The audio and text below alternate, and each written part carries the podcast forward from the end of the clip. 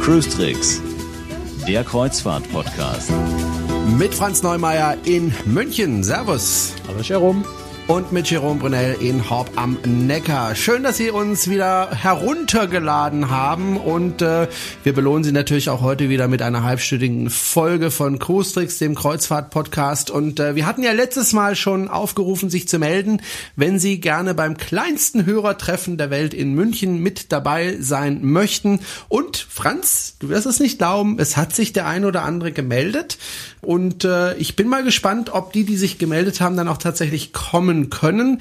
Äh, wenn Sie auch mit dabei sein wollen, es wird voraussichtlich an einem Samstag im April sein. Voraussichtlich, weil der Franz ist immer viel mit den Kreuzfahrtschiffen unterwegs und deswegen können wir im Moment noch nicht sagen, an welchem Tag ganz genau. Aber wir versuchen es an einem Samstag im April zu machen, an einem der Samstage.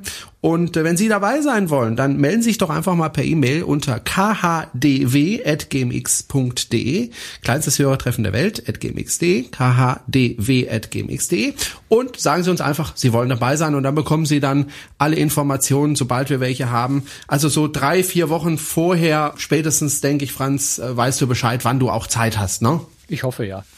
Nein, das sollte schon, sollten wir dann schon halbwegs, äh, ich denke, drei Wochen vorher werden wir es auf jeden Fall wissen. Gut, wunderbar. Und dann teilen wir Ihnen das dann gerne mit. Es wird aber, das ist schon relativ sicher, ein Samstag sein. Also, Sie können sich ja mal überlegen, ob Sie dann nach München kommen möchten. Im April ist ja auch nicht schlecht, ist auch oft sehr schön in München, ist auch als Stadt sehr hübsch. Also wenn man sie nicht direkt um die Ecke wohnen, können sie das ja damit verbinden. So, wir wollen jetzt über ein Thema sprechen, das vielleicht äh, bei der Kreuzfahrt nicht unbedingt das erfreulichste Thema ist, aber über das man, denke ich, sprechen muss.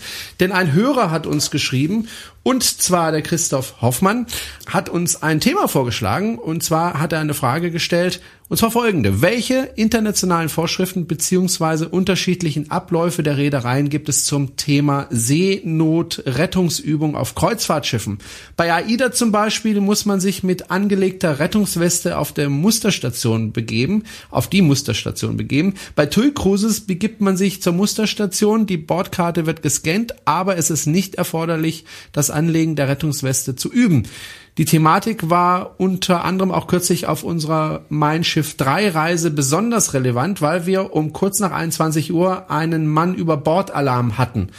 Nach vorher per Durchsage angekündigten Auslösen des Generalalarms und erfolgter Musterung der ganzen Passagiere und Crew stellte sich Gott sei Dank heraus, dass alle an Bord waren. Trotzdem ein ungutes Gefühl und der letzte Abend an Bord war stimmungstechnisch gelaufen. Naja gut, das ähm, gibt's immer wieder mal, dass es äh, einen Mann über Bord Alarm gibt, Franz.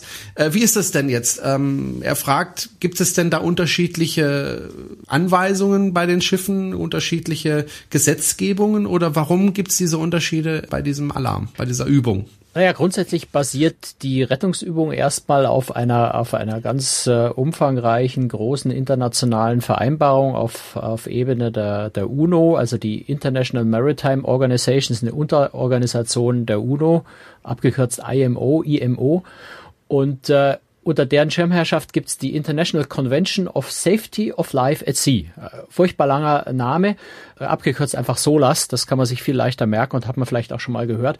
Das ist damals tatsächlich nach dem Sinken der Titanic ist SOLAS ins Leben gerufen worden. Seitdem ist es immer wieder erneuert, ergänzt, äh, in neuen Versionen rausgekommen und ist einfach eine internationale, international auch bindende Vereinbarung, die für alle Schiffe nicht nur Kreuzfahrtschiffe gilt.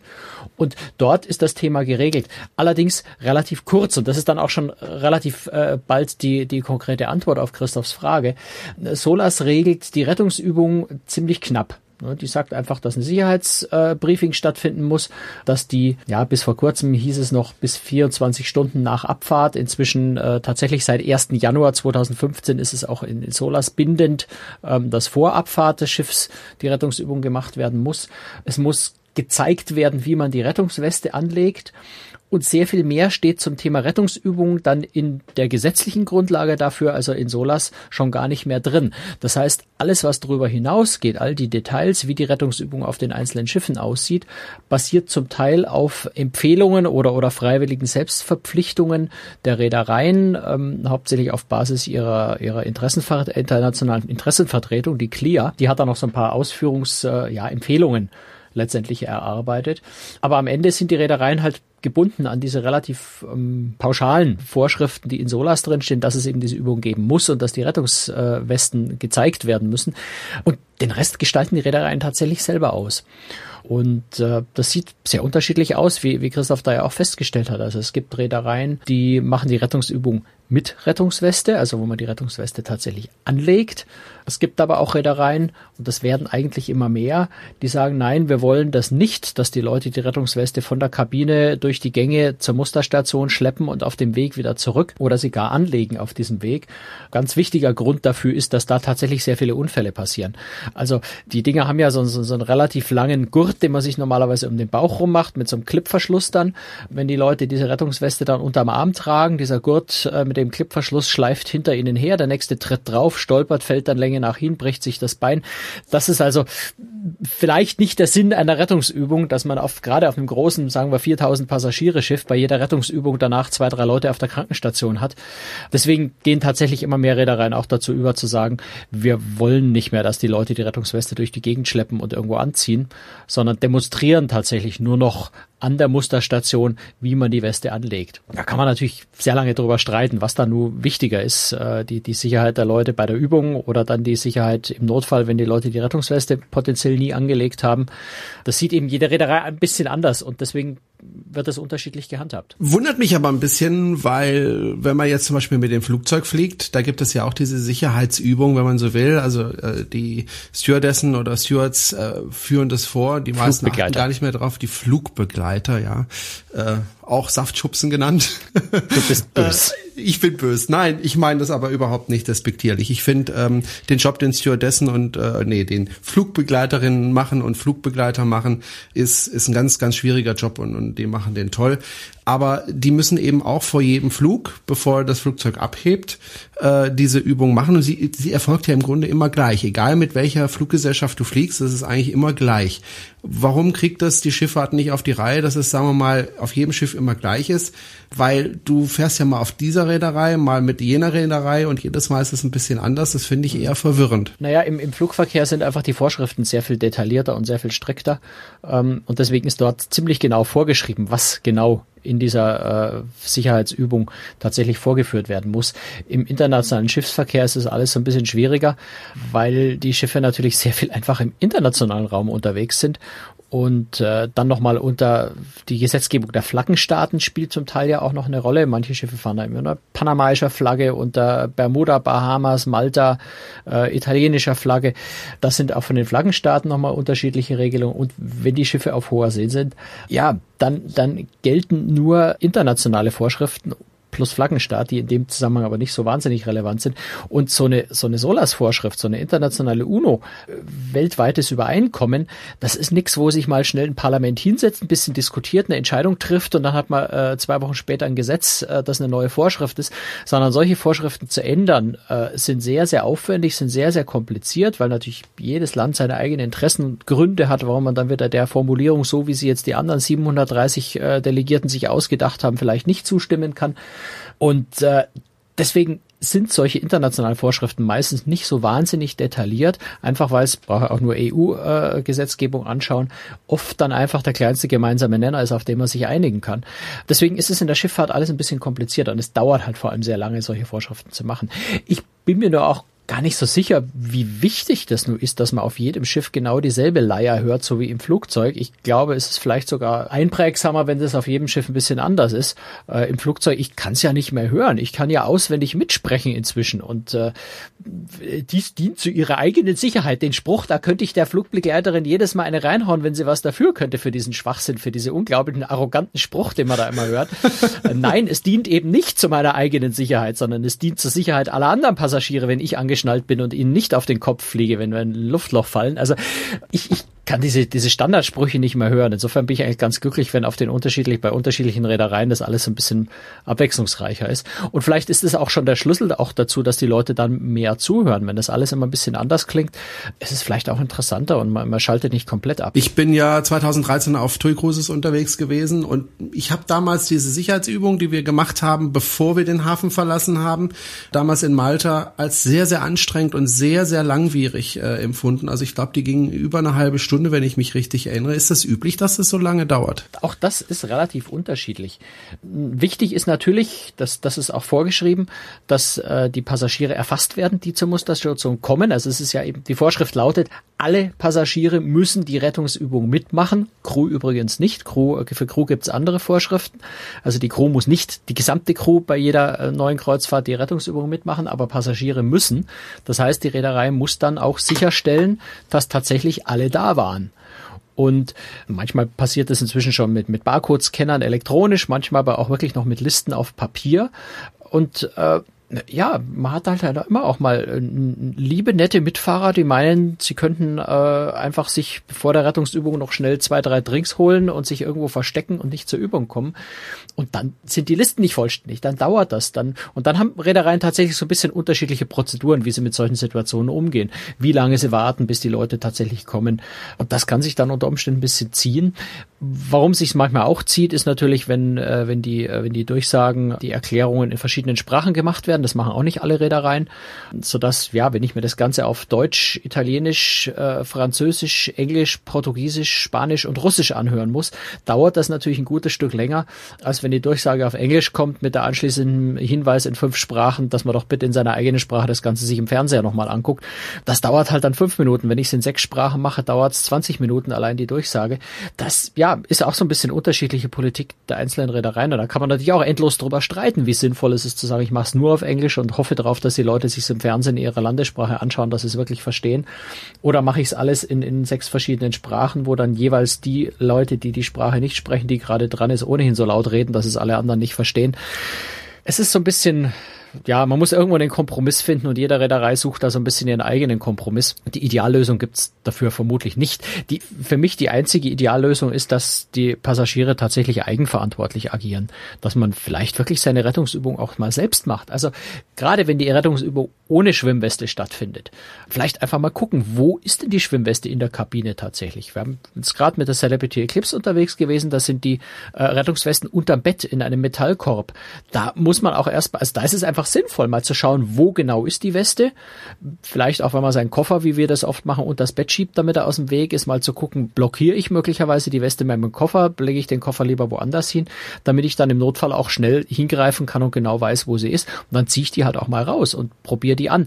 Versuch sie anzulegen. Selbst wenn mir jetzt niemand neben mir steht und sagt, du musst jetzt die Weste da anlegen, weil wir gerade Rettungsübung haben, es steht ja eben frei, das zu tun. Und das würde ich eigentlich auch jedem empfehlen, weil ich dann im Notfall zumindest ein bisschen besser vorbereitet bin und einfach schneller bin, als wenn ich dann erstmal anfange, in der Kabine rumzukruschen und zu schauen, wo ist die Weste eigentlich. Ich habe es jedenfalls als sehr anstrengend empfunden, weil ähm, bisher war es ja so, dass die Rettungsübung nicht unbedingt am ersten Abend stattgefunden hat, also vor dem Auslaufen, sondern vielleicht am nächsten Morgen äh, oder Vormittag. Nach dem Unglück der Costa Concordia hat man darüber nochmal nachgedacht und gesagt, okay, wir machen das vor dem Auslaufen, denn als die Costa Concordia verunglückt war, hatten die Passagiere noch überhaupt keine Rettungsübung gemacht. Viele was zumindest ja sicher, nicht, ja. ja. Ja, was dann einfach dazu wahrscheinlich dazu geführt hat, dass es einfach noch mehr Chaos gab als sowieso. Ich habe es deswegen als anstrengend gefunden, weil erst Zug fahren, dann fliegen, äh, dann mit dem Bus zum Schiff, dann einschiffen und das Ganze mit einem 13 Monate alten Kind. Äh, ja, wir waren fix und fertig und mussten dann noch mal eine halbe Stunde da im, im, im Restaurant rumstehen, um uns das anzuhören, abends um 21 Uhr oder wann das war. Ich weiß es nicht mehr auswendig. Das war schon sehr anstrengend. Sinnvoll sind diese Übungen auf jeden Fall. Ich glaube, da sind wir uns beide einig. Fühlst du dich denn, wenn du auf ein Schiff gehst, ähm, als Passagier sicher? Ja, sonst würde ich, sonst würde ich es nicht machen. Also klar. Also hast du das Gefühl, dass die Crew gut ausgebildet ist? Naja, das würde ich jetzt nicht pauschal über alle Reedereien gleichmäßig sagen, aber grundsätzlich äh, ja, natürlich. Also ich glaube schon, dass man da so ein bisschen durchaus auch beobachten kann. Also gerade die Art, wie die Rettungsübung durchgeführt wird, wie sich die Crewmitglieder, die, die Musterstationsführer, äh, wie sich die Leute da verhalten, wie ernst sie das nehmen, ist, glaube ich, schon äh, ein erstes kleines Indiz dafür, auch wie ernst die Reederei dieses Thema nimmt und wie gut ausgebildet die Crew dabei ist, wie sehr sie verstanden hat, warum das gemacht wird und wie wichtig das ist, lässt für mich glaube ich, schon so ein bisschen Rückschlüsse auch dazu, wie sicher die einzelne Reederei dann letztendlich vielleicht auch im Notfall ist.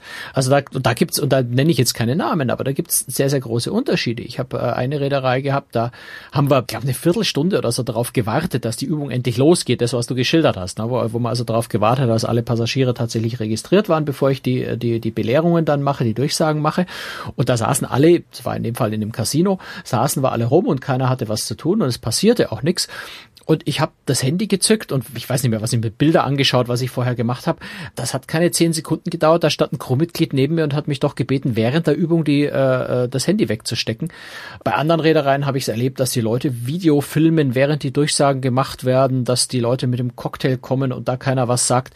Also da sind die Sitten schon noch sehr unterschiedlich. Und ich glaube, daraus kann man auch ein bisschen Rückschlüsse vielleicht drauf ziehen, wie ernst eine Reederei das Thema Sicherheit tatsächlich nimmt. Auch wenn es vielleicht angenehmer ist, wenn man mit dem Cocktail äh, zum äh, Rettungsübung gehen kann und dann noch ein bisschen lachen und Fotos machen kann. Aber das ist nicht der Sinn der Übung. Deswegen, je strenger, desto Zufall, desto sicherer fühle ich mich eigentlich auf einem Schiff dann letztendlich auch. Ich frage dich deswegen, weil ich habe ja auf einem Schiff gearbeitet, wenn ich mich richtig erinnere, war das 2007 und bevor ich überhaupt auf das Schiff durfte als Entertainer, musste ich auch äh, Sicherheitsübungen machen und zwar an Land. Das habe ich damals, ich habe jetzt gerade noch mal das Zertifikat rausgesucht, ich habe es tatsächlich auf die Schnelle gefunden, äh, habe ich damals in Rostock gemacht. Das heißt, ich habe da Crowd Management Training gemacht, Families Familiarization, Familiar, Familiarization, das ist ein Trading. Wort.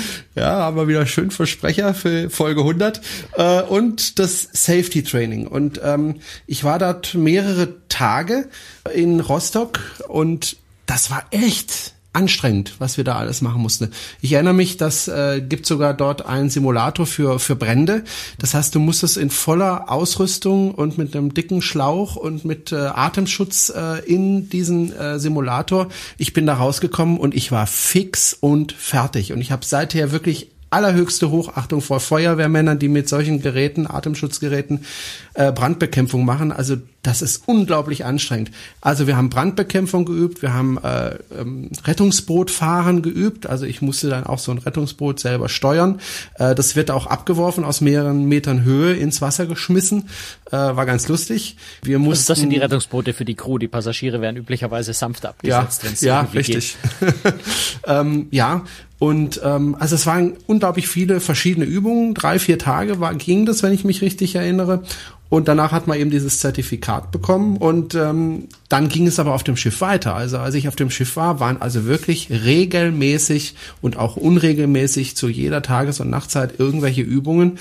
Ähm, wenn Generalalarm ist, hatte jedes Crewmitglied eine ganz bestimmte Aufgabe zu erfüllen. Also ich habe dann, wenn Alarm ausgelöst wurde, äh, selbst wenn es zur Übung war, und es war immer zur Übung natürlich, alles stehen und liegen lassen und bin eben an meine Position gegangen. Jedes Crewmitglied hat bei Alarm ein, eine ganz bestimmte Position und ganz bestimmte Aufgaben, die es da erfüllen wird, wird von anderen kontrolliert und das ist alles sehr, sehr gut organisiert. Ich habe mit, mit dem Sicherheitsoffizier mal mich längere Zeit unterhalten, warum denn die Übungen so oft sind äh, zum Beispiel. Und er hat mir dann erklärt, naja, wenn ein echter Alarm ist, dann rechne ich damit, dass die Hälfte der Crew ausfällt, weil Panik herrscht.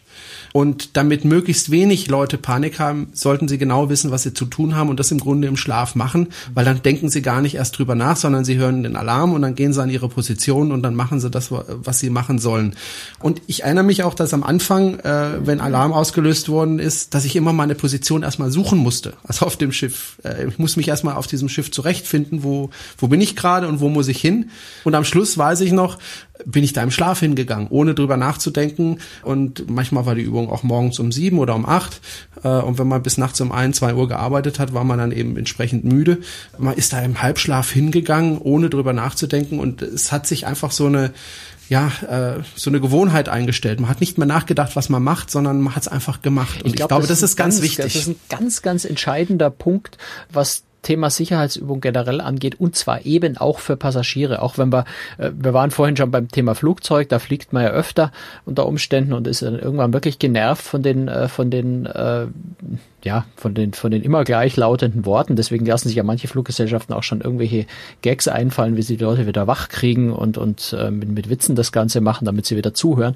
Äh, der, der ganz entscheidende Punkt ist, und deswegen passe ich auch im Flugzeug in der Regel auf und, und ich zähle zum Beispiel im Flugzeug regelmäßig auch die sagen. Reihen bis zum ja. nächsten Notausstieg. Das ja. mache ich jedes Mal. Ich weiß, komischerweise ist das immer so fünf oder sechs Reihen weg. Ich weiß nicht, warum das immer fünf oder sechs sind, aber ich, ich sitze irgendwie an denselben Stellen durch Zufall. Aber natürlich, ich versuche mir das einzuprägen, das ist ja kein großer Aufwand, das kostet mich zwei Sekunden, einzuprägen, wo ist der nächste Notausstieg, damit eben, ja, erstens zur Beruhigung, ja, ich weiß dann auch, ich habe das schon mal alles gemacht, ich habe es alles in Gedanken schon mal durchgegangen.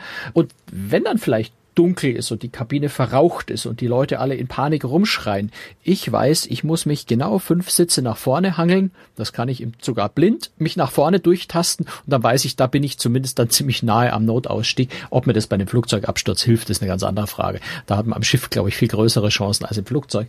Deswegen kann man eigentlich auch nur jedem empfehlen, äh, ich mache es jetzt auch nicht richtig konsequent, aber ich passe so ein bisschen auf, dass man auch seinen, äh, wirklich an der Kabinentür seinen Rettungsweg sich anguckt guckt, also wirklich guckt, wo ist meine Kabine, wo muss ich hinlaufen im Falle des Notfalls. Bei der Rettungsübung macht man das ja auch, aber man kann sich separat nochmal angucken. Da ist da noch ein alternativer äh, Rettungsweg äh, gezeigt, wenn das aus irgendeinem Grund der, der normale, der kürzeste Weg versperrt wäre, dass man noch einen anderen Weg hat, das sich einfach mal anzugucken und vielleicht auch gerade, wenn man mit Kindern unterwegs ist, diesen, diesen Rettungsweg nochmal in aller Ruhe, nicht bei der Rettungsübung, wo alles ein bisschen aufgeregt ist, sondern nochmal in Ruhe abzulaufen und einfach sich einzuprägen. Ich muss aus der Kabine raus nach links, dann muss ich vorne im Treppenhaus, ich muss vier Treppenstufen nach unten und dann geht's nochmal ein Stück nach vorne bis zum Ausgang, bis ich auf dem Promenadendeck bei meiner, bei meinem Rettungsboot bin. Das einfach nur mal machen. Das kostet fünf Minuten und macht einen riesengroßen Unterschied. Und zwar nicht, weil man, weil man jetzt zu dumm wäre, erst geradeaus dann links und dann rechts zu gehen und, und wenn Crew da steht, einem sagt noch zwei runter, den Anweisungen zu folgen, sondern man ist in einer Notsituation, egal was für ein cooler Hund man ist, man ist aufgeregt. Das Adrenalin geht hoch, es ist vielleicht Panik rund um einen herum, es ist vielleicht dunkel, es ist vielleicht kalt, es raucht vielleicht irgendwo. Also es ist auf jeden Fall eine, eine sehr, sehr beängstigende Situation. Äh, was man so in, bei Notfällen ja immer wieder auch bei kleineren hört, ist, dass oft die Kommunikation an Bord schlecht ist. Das heißt, ich weiß zum Teil überhaupt nicht, was eigentlich los ist. Ich höre vielleicht wirklich nur die Alarmsirene, vielleicht noch nicht mal die. Es gibt irgendwo Panik, alle rennen. Dann ist man selber auch nicht mehr fit, geistig vollkommen da und steht da und denkt in Ruhe und ganz logisch nach, sondern da packt einen die Panik. Und wenn man dann Dinge tut, wie du sagst, im Schlaf einfach Abläufe abspulen kann, die man, für die man den Verstand nicht besonders intensiv braucht, einfach weil man sie so gewohnt ist, weil man das so standardmäßig macht, weil man es so oft geübt hat. Und das ist der entscheidende Punkt. Weil man es so oft geübt hat, kommt das dann von selber in so einer Notsituation. Und dann glaube ich, also glaube ich nicht, bin fest überzeugt, und das zeigen ja auch, auch ganz viele Statistiken, dass ich dann eine höhere Überlebenschance habe. Und das, glaube ich, ist es wert, einfach sich mal ein paar Sekunden diesen Rettungsplan anzuschauen, die Rettungsübung ernst zu nehmen, wirklich zuzuhören, sich das immer wieder anzuhören, auch wenn es langweilig ist, auch wenn man das schon hundertmal gehört hat und auswendig mitsprechen kann. Fantastisch, wenn ich es auswendig mitsprechen kann, hat sich das langsam eingeprägt. Je öfter ich es wiederhole, desto besser kann ich es dann automatisiert machen. Und insofern habe ich ganz ehrlich ist das so überhaupt kein Verständnis für Leute, die an diesen Rettungsübungen rumnörgeln und sagen, habe ich schon so oft gemacht, dann muss ich jetzt von meiner Bar, von meinem Besäufnis weggehen zu dieser doofen Übung und da so lange rumstehen. Klar ist es nervig, aber es am Ende rettet das Leben. In der Situation, die hoffentlich nie kommt. Aber wenn sie denn kommt, möchte ich eigentlich fit sein. Äh, ich mache das grundsätzlich. Also wenn ich zum Beispiel auch in einem Hotel übernachte, ich gucke immer ganz genau, wenn es brennt, wo muss ich hin? Also wo komme ich raus aus dem Hotel? Wo sind äh, die Treppen, die Nottreppen? Wie viele Türen sind es bis zur Nottreppe und so weiter? Und genau das Gleiche mache ich auch auf dem Schiff. Wo muss ich hin? Denn wie du gesagt hast, also eine große Gefahr auf Schiffen ist halt nun mal Feuer.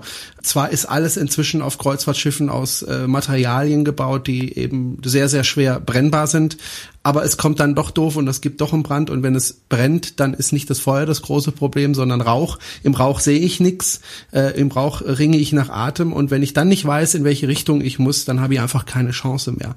Und deswegen sollte man wirklich gucken, da ist meine Kabine, wie komme ich von dieser Kabine im Dunkeln, wenn ich nicht sehe, dahin, wo ich mich retten kann. Sollte jeder machen, zumindest ein, zwei Mal auf jeder Reise, denke ich, ist das durchaus sinnvoll. Und dann vor allen Dingen auch den Anweisungen des Personals folgen, wenn es dann tatsächlich zu einem Alarm kommt. Das halte ich auch für sehr, sehr wichtig, weil meiner Meinung nach, also so habe ich das erlebt als Crewmitglied, wir wissen sehr genau, was wir zu tun haben, weil es einfach wirklich sehr, sehr oft trainiert wird.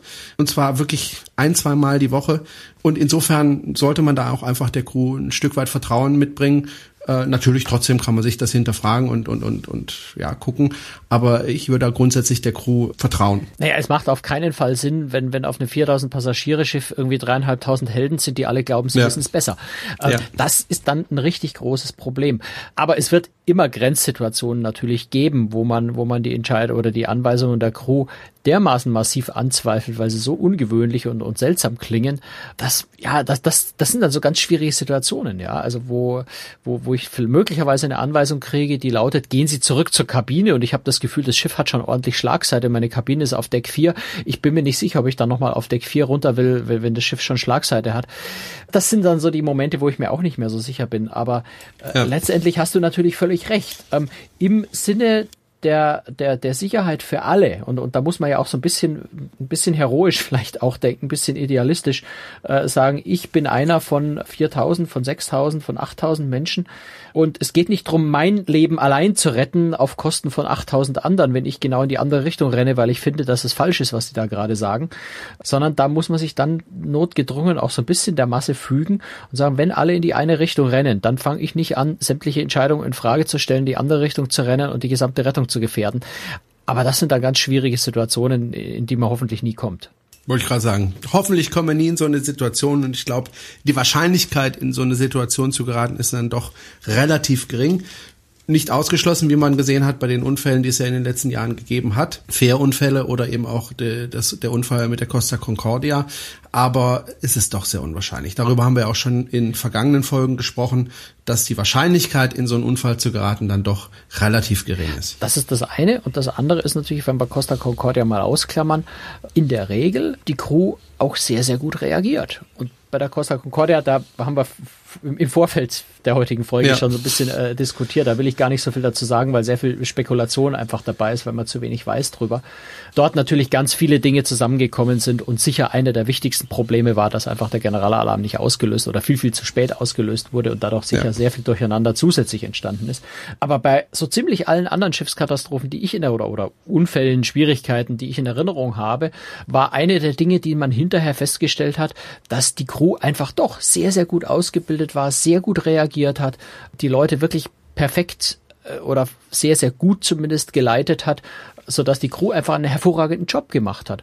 Und das, glaube ich, muss man schon auch einfach berücksichtigen und sagen, okay, selbst wenn mir die Entscheidung ein bisschen komisch vorkommt, die Anweisung, die wissen im Zweifel viel, viel besser, was sie tun, als ich das als unbedarfter Passagier, der das Schiff nicht kennt, der die Situation nicht kennt, der die Notfallpläne des Schiffs nicht kennt, mir selber zusammenreime und dann lieber mal der Anweisung folgen, einfach weil die Erfahrung zeigt, dass es in der Regel der richtige Weg ist, das zu tun. Was viele auch nicht wissen, dass viel im Hintergrund passiert. Also jetzt äh, Beispiel, äh, was mich, äh, woran ich mich noch erinnere, war Bomb Search. Ich weiß nicht, ob du davon schon mal was mitbekommen hast, Franz. Nein, Bombens, Bombensuche noch nicht. Also Hab schon viel erlebt, aber das noch nicht. Ja.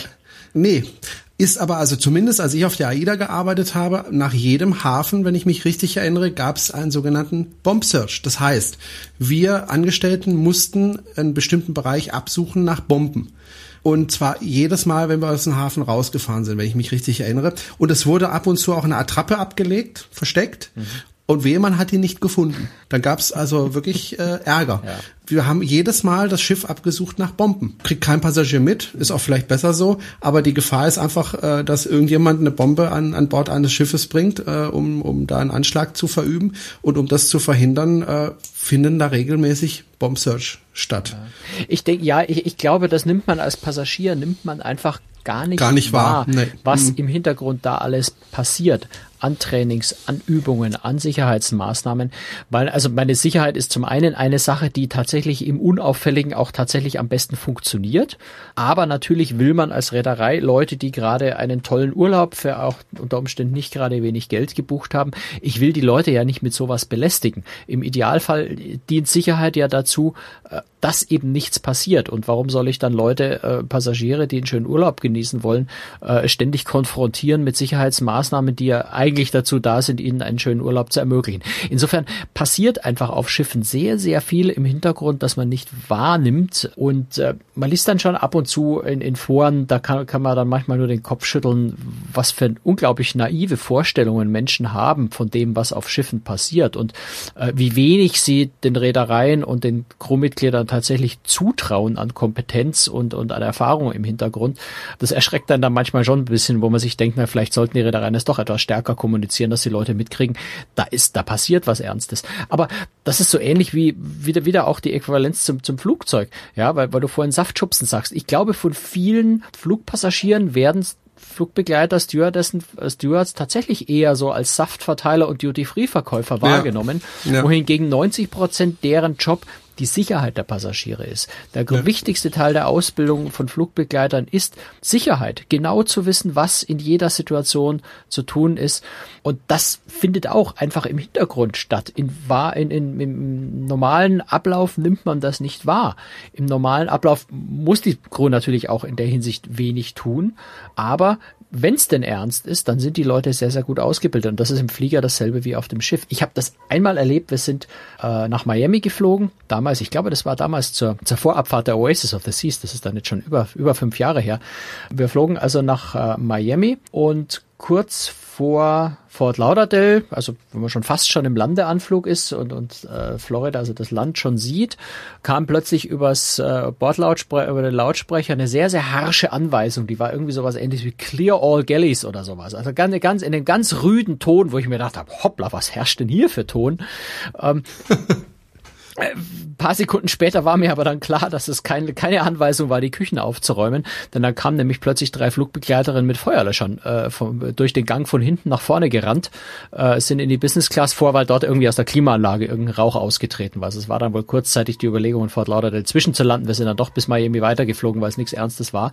Aber das sind so die, die kleinen Momente, wo man dann wahrnimmt, hoppla, äh, die sind nicht dazu da, mir, mir Orangensaft und, und, und Bloody Mary zu, äh, zu servieren, sondern deren eigentlicher Job Job ist, wenn hier irgendwas passiert, sofort und ganz schnell absolut korrekt zu reagieren und, und eben die Sicherheit der Leute sicherzustellen. Und genau dasselbe passiert auf dem Kreuzfahrtschiff auch. Aber natürlich nehme ich das nicht wahr, wenn der Kellner in seinem bunten Hawaii-Hemdchen lustig lachend mit dem Cocktail des Tages durch die Gegend tänzelt, dass der im nächsten Moment dieses Tablett fallen lässt, eine Feuer, äh, Feuerwehrmann-Ausrüstung äh, von, von 20, 30 Kilo überwirft mit, mit Atemmaske und irgendwo auf, äh, auf Deck 2 im Lager unten äh, sich sich in den, in den verrauchten Raum stürzt, um dort ein Feuer zu löschen.